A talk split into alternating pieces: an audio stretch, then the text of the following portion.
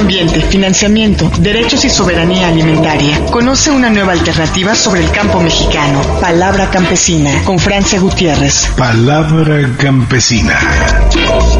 Palabra campesina. Ya son las 5 de la tarde con 31 amigos y amigas, sean bienvenidos. Pues ya estamos aquí, ahora sí, dentro de Palabra Campesina. Y aquí está también Francia Gutiérrez Hermosillo, quien saludo con muchísimo gusto en esta tarde. Y bueno, pues estarán hablando de Roya la plaga que está matando al café mexicano, esta roya que es tremenda, ya sabría, conoceremos mucho más de ello. En el Facebook ya lo sabe Palabra Campesina y en el Twitter arroba Palabra Campe, teléfonos en cabina nuevamente 56048229 y 56047926. Francia, ¿cómo estás? Muy bien, Miguel Ángel, extendemos también esa bienvenida a quienes nos están escuchando. Esperemos que esta información que hoy se abre desde el campo a la ciudad sirva de utilidad porque seguramente todos y todas disfrutamos de ese aroma esa bebida café, que es México uno de los principales productores de café y que en esta cosecha 2015 se está viendo muy afectada por esta enfermedad, esta plaga de la roya. Lo vamos a ver en diferentes niveles, lo vamos a ver en nuestra entrevista a fondo con Fernando Celis Callejas, de la Coordinadora Nacional de Organizaciones Cafetaleras, pero también vamos a conocer el testimonio de un pequeño productor de Guerrero y también algunas alternativas para enfrentar esta plaga que está azotando a las parcelas, a, los plantíos y a las fincas de café, sobre todo en el sureste mexicano. Pero antes vamos a nuestra sección informativa, que la parcela es tan variada que nos trae información soberanía alimentaria, financiamiento para el desarrollo, medio ambiente y el campo y sus derechos. Comenzamos. La agenda y las noticias generadas por las organizaciones campesinas en Pulso Campesino, Soberanía Alimentaria, Medio Ambiente, Financiamiento para el Desarrollo, Campo, Violencia y Derechos desde las organizaciones. Tlachinolan, acompañamiento a Yotzinapa. Mediante una conferencia de prensa y un boletín, el Centro de Derechos Humanos Tlachinolan difunde que la información dada a conocer por el equipo argentino de antropología forense confirma científicamente que no ha sido establecida la verdad histórica y no puede darse por cerrada la investigación del paradero de los 43 jóvenes normalistas de Ayotzinapa, sostienen padres y madres de los estudiantes víctimas de desaparición forzada. Brigada Nacional e Internacional visita San Sebastián Bachajón y que la sede regional está en peligro de desalojo. Los y las ejidatarias de San Sebastián Bachajón, organizados en defensa de sus tierras, están amenazados de ser desalojados de la nueva sede regional de San Sebastián Bachajón en los próximos días.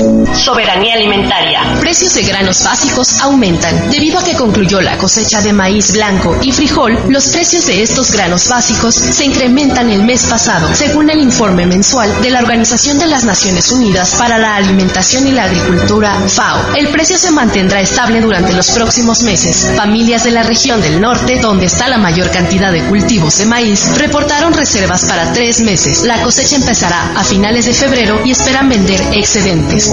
Recopila México la huella genética de 52 razas de maíz para evitar biopiratería. En la década de los 90 intentaron patentar en Estados Unidos el frijol amarillo que se producía aquí. Hay que estar alerta ante la apropiación indebida de las especies criollas advierte SNICS. El Servicio Nacional de Inspección y Certificación de Semillas, SNICS, realiza una caracterización morfológica y molecular de los maíces criollos, de los cuales obtendrá su huella genética, informó Enriqueta Molina Macías, directora general del SNICS.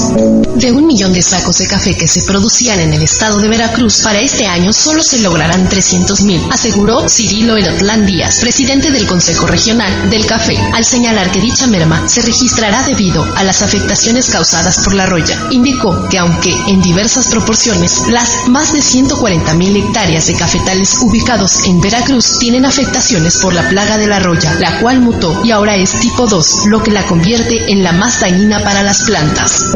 Medio ambiente. Ciudadanos entregan iniciativa de ley de aguas. Decenas de representantes de afectados por el abasto de agua en Veracruz, Sonora, Chihuahua, Morelos, Nuevo León y otros estados entregaron ayer a legisladores la iniciativa ciudadana de Ley General de Aguas, que llevó a 35 meses de trabajo, plantea el reconocimiento y restauración de los derechos al agua y al territorio de los pueblos originarios, el rediseño del sistema de concesiones para corregir el actual otorgamiento excesivo de derechos a fin de llegar al acceso sustentable y equitativo del recurso. Continuará hasta el 2025 vigilancia en pueblos afectados por derrames tóxicos. COFEPRIS, la vigilancia sanitaria que realizan las autoridades federales en comunidades afectadas por el derrame de sustancias tóxicas de los ríos Bacanuchi y Sonora se mantendrá en los próximos 10 años, aseguró Rocío Alatorre, comisionada de Evidencia y Manejo de Riesgos de la Comisión Federal para la Protección contra Riesgos Sanitarios, COFEPRIS. Financiamiento para el desarrollo. Campesinos serán parte de proyectos energéticos. SEDATU, el secretario de Desarrollo Agrario, Territorial y Urbano, Jorge Carlos Ramírez Marín, aseguró que en los procesos de negociación y mediación entre propietarios de la tierra y empresas o inversionistas interesados en los proyectos energéticos, buscará que ambas partes lleguen a acuerdos que los beneficien. No se trata de hacer a un lado a los campesinos para que entren a la superficie los inversionistas energéticos con sus equipos y maquinaria. Vamos a demostrar que pueden lograrse convenios duraderos. Los campesinos van a ser parte de los proyectos y ganarán junto con las empresas energéticas, aseveró. En 2012, la pobreza era similar a la de 1992. Reconoce, prospera, de 600.000 familias que dejaron oportunidades al haberse superado sus condiciones de vida, 70% volvieron a la miseria y han sido reincorporadas a la actual, afirma coordinadora. A pesar de 17 años de programas de transferencias condicionales del tipo oportunidades y prospera, en 2012 la pobreza de los mexicanos era similar a la de 1992. Aún falta por lograrse la mejora en las condiciones socioeconómicas de la población, reconoció la Coordinadora Nacional de Prospera, Paula Hernández Olmos.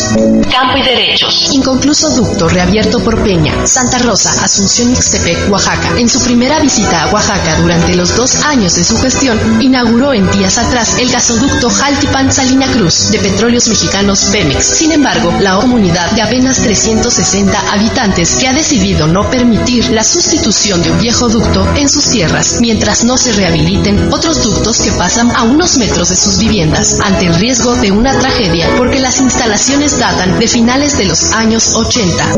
Opositores a autopista acuden a la Estado de México, Lerma. Pobladores de la comunidad Otomí de San Francisco, Xochicuautla, en este municipio, presentaron ayer una queja ante la Comisión Nacional de Derechos Humanos por las constantes violaciones a sus garantías individuales derivadas de la construcción de la autopista Toluca-Naucalpan, a la que se oponen por considerar que causará daños irreversibles al ecosistema. Los pobladores denunciaron que la constructora Tella es propiedad de Juan Armando Hinojosa, propietario de Grupo IGA y uno de los contratistas más cercanos a Enrique Peña Nieto. Señalaron que la obra no fue licitada y que un tribunal ordenó suspenderla hasta que se realice una asamblea comunal, pero la construcción continúa. Con información de Tlachinolan, Comanile, Prensa Libre, La Jornada, Organización Editorial Mexicana y Noticias Net.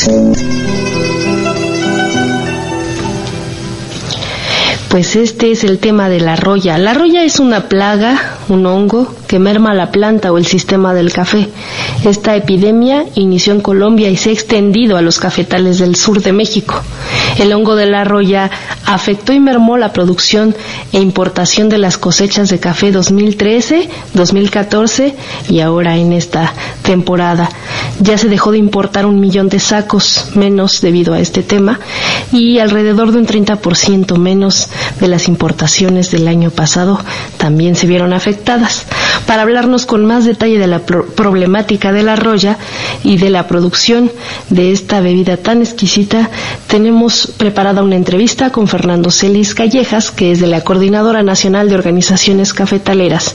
Vamos a escuchar la primera parte en donde nos habla de este eh, tema del hongo y también del amplio espectro de la producción mexicana de café. A fondo. La vida del sector rural en la voz de especialistas. Especialistas.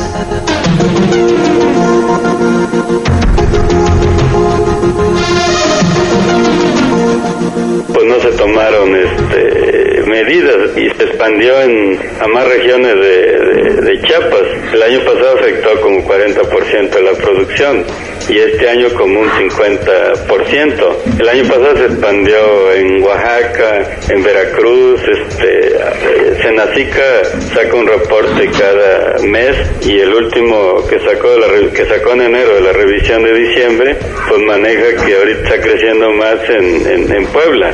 Estoy ya en Guerrero, en la costa chica y montaña, pues ya hace algunos meses estaba manejando que está, que se veía más roya, ¿no? Ahora en Atoyá también este, ya señalan los, los productores. Ahora, sí ha afectado la producción porque hay un debate ahí que la Zagarpa dice que no ha afectado la producción y nosotros decimos que sí, no, no solo nosotros, sino los temas producto café estatales, consejos estatales, productores, organizaciones, la industria, ¿no? Los comercializadores. Por decir este datos, ¿no? Sea, la cosecha hasta el 2012-2013, o sea, 2011-2012, 2012-2013, fue como de 4.4 millones de sacos, ¿no? Según los datos de la misma industria, el año pasado este, importaron 1.8 millones de sacos, las mayores importaciones de, pues, de la historia en México y se exportaron, este, las exportaciones bajaron de 3.4 millones de sacos a, a 2.4, bajó casi un millón de sacos las, las exportaciones y el consumo está casi igual, en Senacica hace un monitoreo en parcelas demostrativas, en parcelas y saca un reporte mensual y ahí se ve por municipio, por región, por estado el avance del arroz y hace recomendaciones pero no le dieron recursos para hacer una, una, una promoción masiva con los productores explicar las características de desarrollo y el, su ciclo este, de vida, ¿no? Y las medidas de atención. Entonces, el 22 de enero tuvimos una reunión y Senacica dice ahora que tiene 55 millones de pesos, que va a hacer acciones, pero también incluye la broca, es muy poco recurso, ¿no? Las pérdidas en dos años son como de mínimo 4 mil millones de pesos, ¿no? Por la reducción de la producción, ¿no? Entonces hay, hay, digamos, dos grandes problemas en esto. Uno es, los productores solo actúan cuando ven ya que está muy afectada la planta, ¿no? No hay eh, acciones de preventivas, ¿no? Hay varias, hay varias este, posiciones, ¿no? Una de las grandes empresas este, que dicen, bueno, hay que quitar las plantas tradicionales, ¿no? Que eso que no aguantan no lo del arroyo entonces que no por más que se controle no van a aguantar la típica el borbón el mundo nuevo este las garnicas no que hay que meter catimores no que es un híbrido con con robusta no entonces dicen que hay que renovar los cafetales entonces pero eso implica un paquete tecnológico de dar varias fertilizaciones hay que renovar a los cinco años es café que muchos consideran de menos calidad, pero a los compradores de café lo que les interesa es el volumen, ¿no? Entonces ya los que están en café orgánico, los que están en, que ven en comercio justo, café sustentable, pues varias organizaciones dicen pues que ellos tienen interés en seguir con el, eh, digamos, las variedades tradicionales, ¿no? Y hay grupos, y por ejemplo algunos de Chiapas que los compradores le dicen, no, pues no queremos catimores, pero sí aceptamos un injerto de, de Borbón con robusta, ¿no? Y como se ya, aplica, ya se aplica en en Veracruz, entonces hay varias, varias tendencias, ¿no? Pero digamos, el interés del, incluso eso lo asume también varias instancias del gobierno federal, pues quiten las variedades tradicionales, cuando en realidad esas son las del café de mayor calidad, ¿no? Por otra parte, 800 plantas de café del terreno de don Felicito Ríos Castrejón han sido afectadas. Este es un productor de la región Tunzabi, de la montaña baja de Guerrero. Vamos a escuchar cómo le ha resultado este tema de la roya dentro de su parcela y después vamos a nuestro corte de medio programa. Escucha experiencias de comunidades rurales de campesino a campesino de dando servicio aquí en mi comunidad, esta localidad Zarzapote y de y esto es lo que trabajo, lo que tengo, tengo este uno 800 plantas de café y antes sacaba más producto y hasta ahorita no, ya se secó planta y ya no da mucho este café pues y hasta ahorita está bien seco esa planta de café y, y ya no le dan nada. Este, la plaga, este, nosotros como no sabemos, este, hay otro ingeniero dice que le da este no sé cómo se llama este medicina le da que van a poner sobre el planta de café pero no sé si bueno o no sé cómo. O esa medicina es malo por eso se cae la plaga de esa planta de café.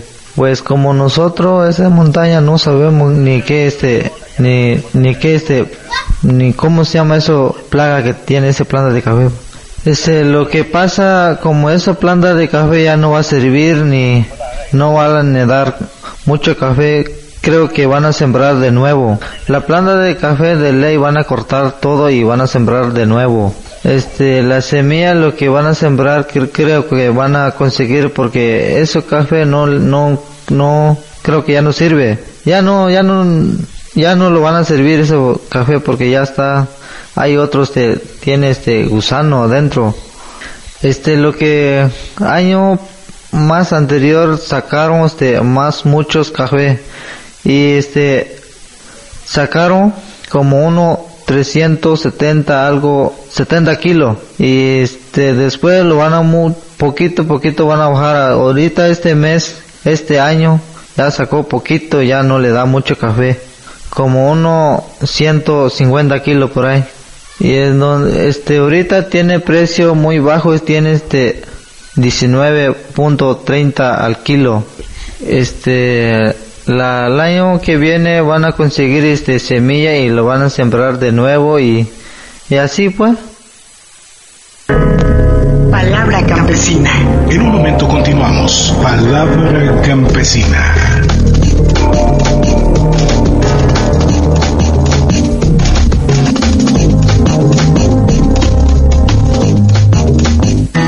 XEDTL, Radio Ciudadana, 660 AM, Instituto Mexicano de la Radio, IMER.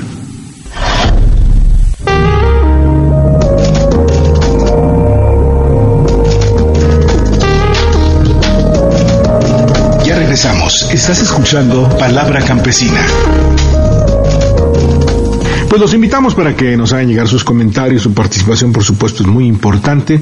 Les recuerdo las vías de contacto 56048229, 56047926 y la línea sin costo el 01800 670 1680, las redes sociales Facebook, Palabra Campesina, Twitter, arroba Palabra Campe.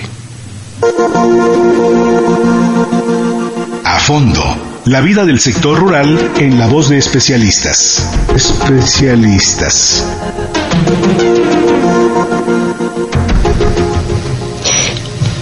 En esta segunda parte de la entrevista que eh, se le realizó a través del compañero Mauricio Álvarez, eh, también comparte en un comunicado de prensa eh, Fernando Celis, de la Coordinadora Nacional de Organizaciones Cafetaleras, que tiene un fuerte retraso la actualización del padrón cafetalero, así como las acciones para controlar esta plaga de la roya en el manejo inadecuado del, del fomento a la producción.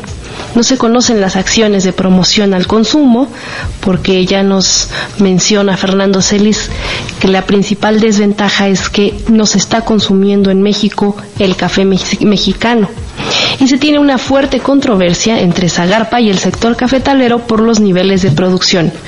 Muchos de los productores de café son campesinos, son de pueblos originarios y muchos siembran variedades cafetaleras de manera tradicional que se están viendo afectadas y que se pueden perder.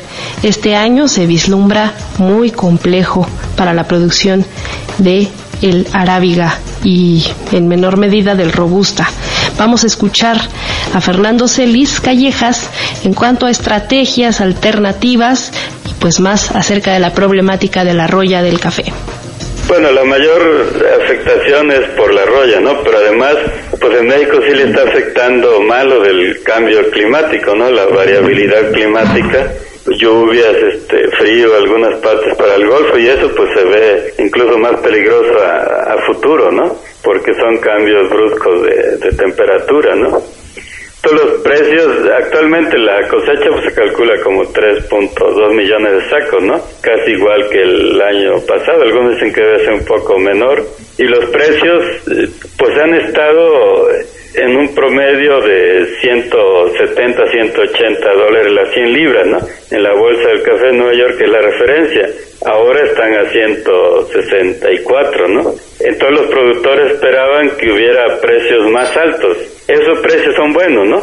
Un café de alta calidad se vende bolsa más 23 dólares, ¿no? El problema es que hay poca producción. Ahora los precios mejoraron porque les afectó por segundo año consecutivo una sequía en, en Brasil, ¿no? O sea, a nivel mundial, este, la gran industria solubilizadora ha metido mucho lo del robusta, ¿no? Entonces, probablemente en cinco años ya se llama la producción de robusta que de arábigos. Y de los arábigos, pues lo que se llama naturales, como se producen en Guerrero, pues Brasil produce mucho con alta productividad, ¿no? Todo lo que México produce más es cafés arábigos lavados, que es hacer los pergaminos. Eso tiene 20 años que no aumenta la producción, es alrededor de 40 millones de, sacos, ¿no? Pero de estos cafés arábigos lavados, los que sí está aumentando es los de alta calidad, los de origen, este orgánico, de comercio justo, ¿no? Entonces México, desde nuestro punto de vista, no le conviene meterse a, a competir con Colombia, ¿no? Que maneja catimores, con Costa Rica. Deberíamos, que además café que no tiene sombra, ¿no? México, como son pequeños productores, la gran mayoría son indígenas, pues es eh, prácticamente imposible que entren en esquemas de alta productividad, ¿no? Entonces una producción con árboles de sombra, estas variedades, pocos países van a quedar ya con la producción de variedades tradicionales, ¿no? Como la típica, el borbón. Entonces, pues a México le convendría especializarse en eso, por decirlo, ¿no? En café de esas variedades y venderlos a mejor precio. Pero ya lo de la exportación no tiene mucho futuro.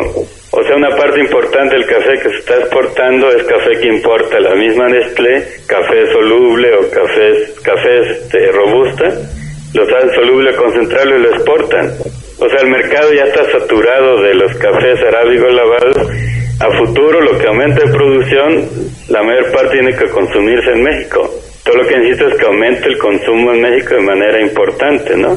Entonces va a aumentar la producción, pues hay que pensar cómo hacer también que se consuma más café, ¿no? Ya solo vender, exportar, pues el café que se venda a precios más altos, ¿no?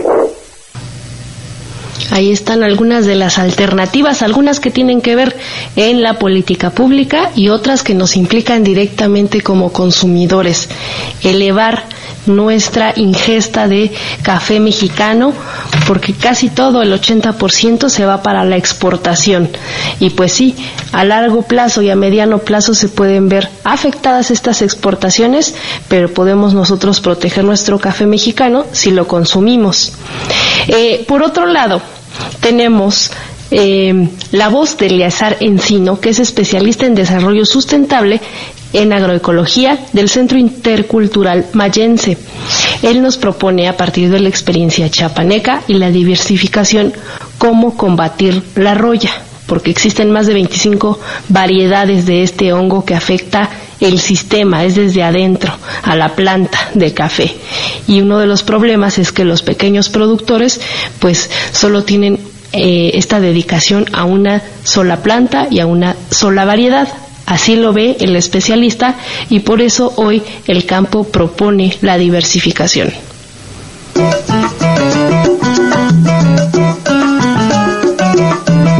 Incorpora algunas alternativas a tu vida cotidiana. El campo propone.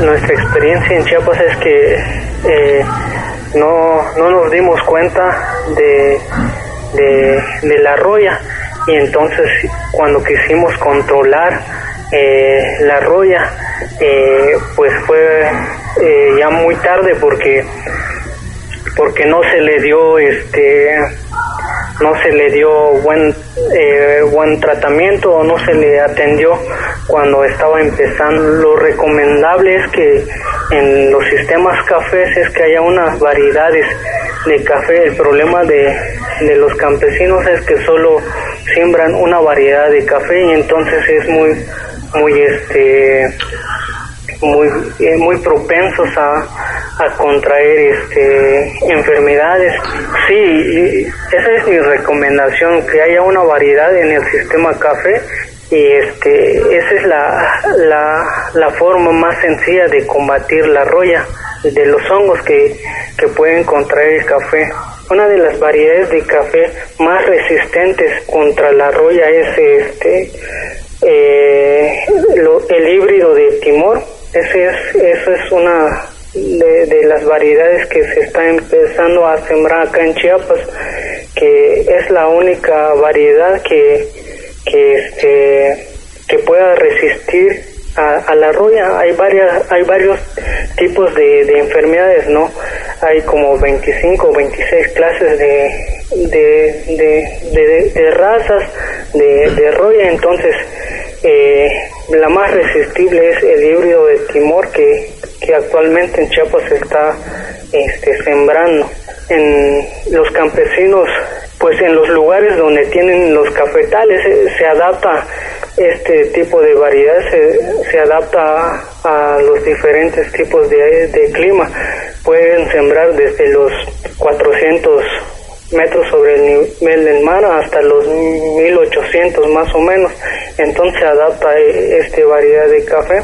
Otro tipo de variedades, eh, el arábica y la canepora, que también son variedades que, que, que resisten a, a, a, las diferentes enfermedades, pero eh, el híbrido de timores, pues bueno, vienen siendo la, se derivan de estas dos eh, variedades, de la arábica y de la canépora. Es una de las variedades donde derivan el híbrido de Timor. Eh, no solo, si no se controla, no solo es afectado la, al campesino, sino a la economía de, de los campesinos que normalmente eh, anualmente es la, la única entrada muy fuerte dentro de los eh, cafetaleros. Y entonces eh, va a haber eh, como lo estamos sufriendo en Chiapas muchos de los productores que, que se dedicaban solo al cultivo de café ahora están sufriendo porque no tienen entradas económicas y entonces este es muy importante que, que se controle a tiempo yo invito que a los cafetaleros pues primero tienen que, que detectar el brote de, de, la roya. Bueno, es, es sencillo de, de, detectar, se pone las abajo de la o atrás de las hojas se ponen puntos o manchas amarillas y luego se extienden en las demás hojas. Eh, se pone atrás de las hojas como polvos amarillos y después pues yo creo que eh, tratar la roya es algo costoso eh, además el campesino no no tiene mucha información sobre esta enfermedad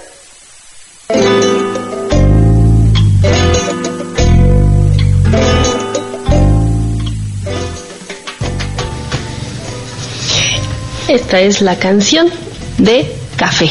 El grupo es Sonex.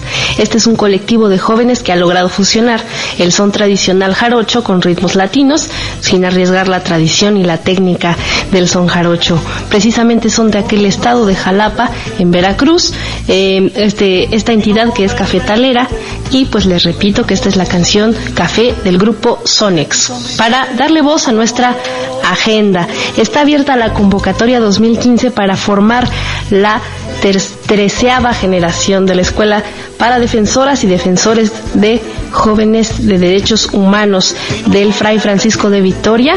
Las bases eh, y la forma para llegar a la entrevista se encuentran en la página www.derechoshumanos.org.mx. Esta escuela es un espacio colectivo generado por las juventudes en donde intercambian saberes y se entretejen experiencias con esfuerzos para defender la dignidad de las personas y los pueblos. Por esta emisión eh, se evaporó como esa taza de café que estamos defendiendo con esta información. Yo le dejo la voz a Miguel Ángel para que nos despida.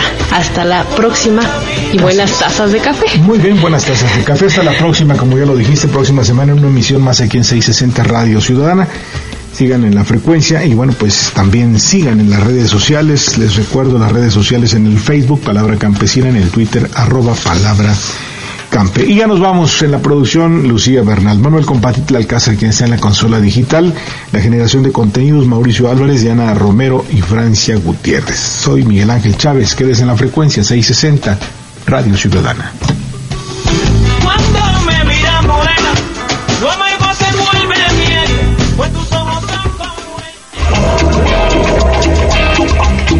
Conocer más iniciativas en favor del campo, te esperamos la próxima semana en Palabra Campesina con Francia Gutiérrez. Palabra Campesina.